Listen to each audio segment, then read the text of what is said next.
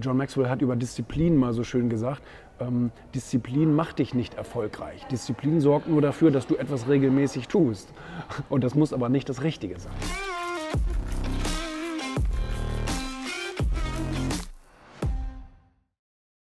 Ich habe jetzt das zu tun, ich habe dann das zu tun.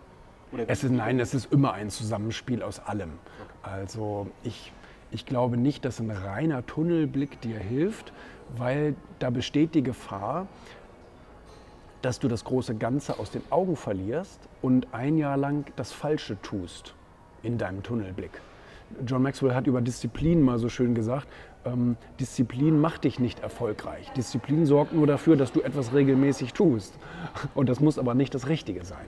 Und deswegen brauchen wir natürlich immer die Referenz zum großen Ganzen, ob ich da auf dem richtigen Weg bin. Da hilft natürlich durchaus auch mal ein Externer, ein, Freund oder ein Coach oder jemand, der sagt, läuft gut oder du, äh, du bist da gerade ein bisschen blind geworden.